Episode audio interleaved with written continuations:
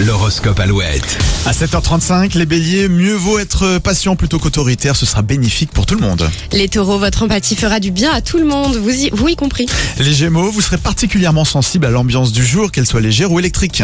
Les cancers, cette journée s'annonce riche en imprévus, il va falloir être réactif. Les lions, vous êtes fiers de vos proches et ferez tout pour qu'ils le sachent. Les vierges, tout problème a sa solution, il vous suffit de prendre un peu de recul. Les balances, même si vous êtes persuadé d'aller dans la bonne direction, prenez quelques infos supplémentaires. Scorpion, le rythme de cette journée vous conviendra mieux, vous pourrez prendre votre temps.